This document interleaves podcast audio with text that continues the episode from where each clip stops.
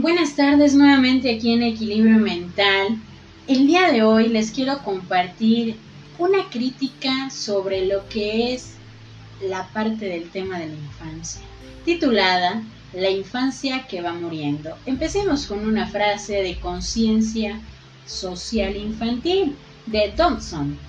Desde una edad temprana, el juego es importante para el desarrollo y el aprendizaje de un niño no es solo físico, puede implicar aspectos cognitivos, imaginativos, creativos, emocionales y sociales. Si nosotros estamos diciendo que desde la edad temprana el juego es una herramienta importante para llevarnos a desarrollar varios aspectos del crecimiento de un niño, ¿por qué empieza a haber un problema en la parte de nuestra conciencia social? ¿Qué es lo que está pasando nosotros como educadores, aunque no seamos padres, aunque tengamos hijos, aunque de alguna manera nosotros estemos reflejando la parte de esa conciencia, nos lleva a entender lo que está pasando con la infancia. Recordemos un poquito cómo era nuestra infancia, qué era lo que hacíamos, qué límites teníamos. ¿Qué es lo primero que se te vino a la mente? ¿Teníamos límites o no teníamos límites? Éramos conscientes, éramos irracionales, ¿qué pasaba? Obviamente, como todo niño, no teníamos un margen de lo que estaba de alguna manera aceptado hasta que hubo alguien que nos empezó a guiar, nos empezó a infundir la parte de ese crecimiento por medio de la experiencia. Y como dice este tema, la infancia que va muriendo. ¿Qué es lo que puede estar pasando con nuestra sociedad cuando vemos que la infancia va muriendo y no estamos haciendo nada. Y no solamente se trata de hablar de la cuestión del hambre física, sino también de pensar de la muerte moral que están llevando los niños. Me gustaría citar algunos puntos de referencia para identificar lo que puede estar llevando a morir. Sería el maltrato infantil y los problemas de negligencia la segunda y uno de los que podríamos incluir sería el maltrato psicológico infantil. Pero hay que tratar de retomar este punto porque muchas veces pensamos de que los niños sufren maltrato, sufren golpes, diferentes negligencias. Pero ¿qué pasa cuando el niño no tiene límites? Cuando el niño está viviendo una libertad excesiva, sin limitaciones, sin consecuencias de actos. Empiezan a perder el control esos niños.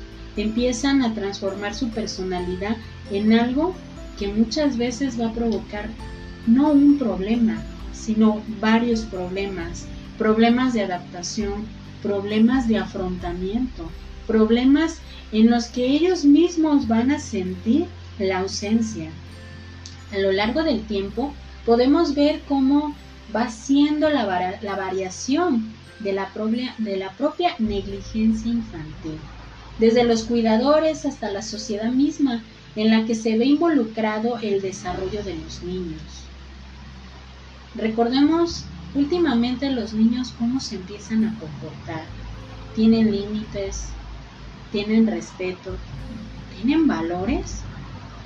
Algunos no generalicemos, algunos pueden tener todo este badaje de oportunidades de crecimiento, pero ¿qué pasa con los demás niños?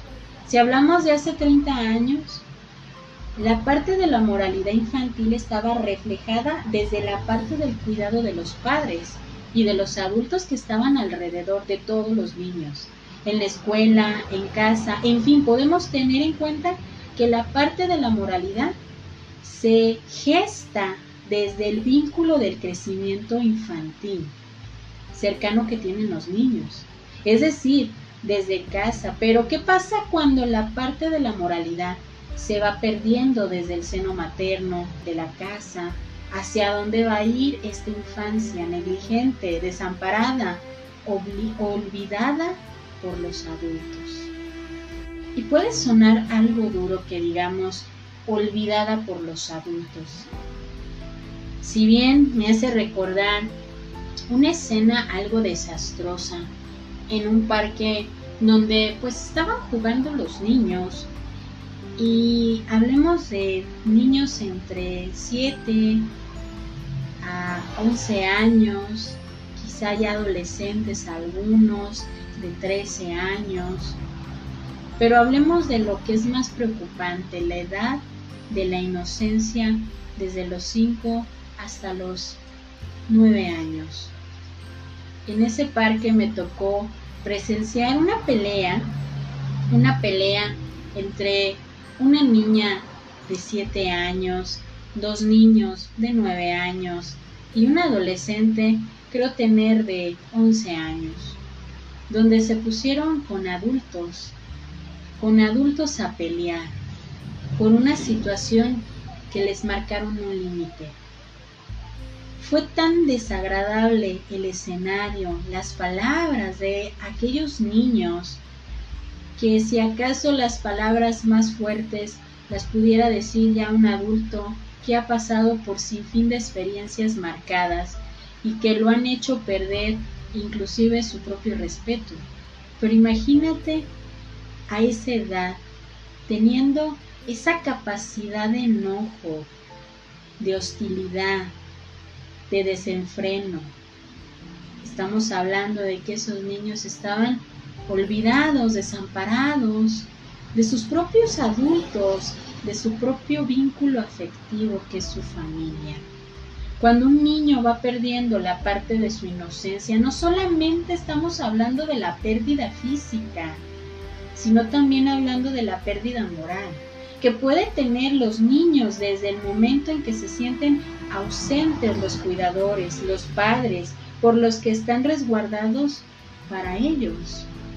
Estos niños son abandonados, son negligentemente lastimados por su vínculo más cercano que es su familia, pensando que les dan libertad, que les dan esa forma de enfrentarse a la vida, pero solamente los están abandonando, irremediablemente los están llevando a perder cada vez esa posibilidad de poder tener un crecimiento que no sea reprochable, que sea un crecimiento que los lleve a entender que siempre hubo alguien ahí que los vio, que los moldeó.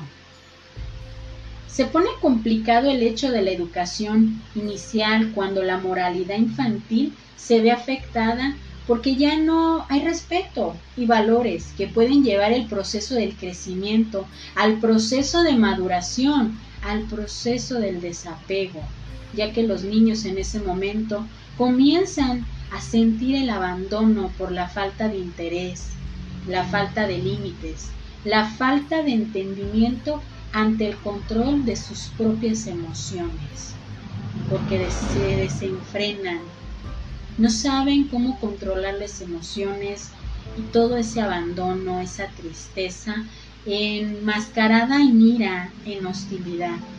¿Qué pasa cuando un niño se ve expuesto a defenderse de la manera más equivocada ante una problemática? Se ve afectada la parte de su propio control, de su propio crecimiento y aprendizaje. No va a sobrevivir al momento de tomar decisiones porque va a entrar en un conflicto existencial donde no va a saber hacia dónde tiene que ir tomando camino. Cuando hablamos de la misma infancia que va muriendo, nos damos cuenta que va muriendo por la falta de atención, por la falta de interés, por la falta de entendimiento de los adultos hacia los niños. Creyendo y teniendo la idea de que los niños van a ir dejando solo y que tienen que experimentar y vivir la vida a pesar de los golpes distintos que puede estar enfrentando. Cuando nosotros nos damos la oportunidad de entender que la infancia es el proceso del cuidado, de observación, es donde vamos a entender que la moralidad es el cuidado y el constante de los adultos ya que por medio de ellos se va moldeando, va tomando aprendizaje, experiencia, que les va a ayudar al constructo de su propia personalidad. Pero ¿quién tiene la culpa? Cuando un niño muere, igual vamos a referirnos en la parte de la inocencia, el constructo de su personalidad, la parte de poder sobrellevar situaciones. ¿Quién tiene la culpa? Todos aquellos que estemos envueltos en la parte de la negligencia infantil, todos los que de alguna manera podemos llegar a la parte en la que podemos lidiar con el cambio. ¿Cómo lidiar con el límite? Simplemente dejamos que las cosas sucedan, se van perdiendo, la parte de la integridad infantil. Es decir, va muriendo ese niño que podría construir, ser creativo, ser audaz, teniendo impulso para poder enfrentar la vida. ¿Qué es lo que queda? La sombra de un niño que no puede crecer, que no se pudo adaptar, que actúa de manera muy bien, como si fuera la parte de un animalito sin saberlo domesticar es decir, salvaje, que por medio de la agresividad y por medio de la hostilidad cree que puede adaptarse al mínimo contacto de, amabilidad. Se puede sentir ofendido sin saber cómo actuar o cómo sobrellevar el contacto y el acercamiento del interés por él. Qué duro puede ser la parte del crecimiento infantil cuando hay ausencia. Cuando hay ausencia de la propia familia, pero cuando hay ausencia de toda una sociedad que se fuerza a pensar y etiquetar que aquellos niños que actúan con todo este remolino de emociones de manera inadecuada, simplemente los dejan que vayan creciendo sin domesticar una emoción. Y hablando de domesticar no quiere decir que rompemos con el estereotipo de humanidad, sino que desde la casa, desde ese vínculo cercano, todos los niños, todos los adultos, domesticamos, asimilamos y enfrentamos nuestras propias emociones, nuestra propia adaptación.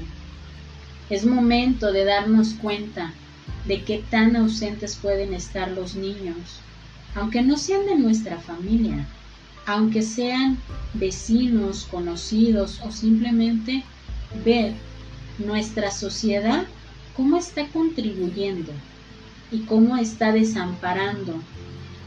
Y si podemos nosotros hacer algo, encaminar a la familia, a los adultos, al entendimiento, del crecimiento y la formación de las vidas que vamos a ir dejando a nuestro alrededor. Y me despido con una frase de Lem Vygotsky. Los mayores logros de un niño son posibles en el juego, logros que mañana se convertirán en su nivel básico de acción real y moralidad. Esperando que esta pequeña reflexión sobre la infancia nos ayuda a entender como padres, amigos, tíos, hermanos, vecinos, en fin, socialmente, qué es lo que tenemos que hacer para retomar el camino y la estabilidad de nuestra sociedad desde el margen infantil. Yo soy Evangelina Ábalos, esto es Equilibrio Mental, esperando que reflexionemos esta tarde.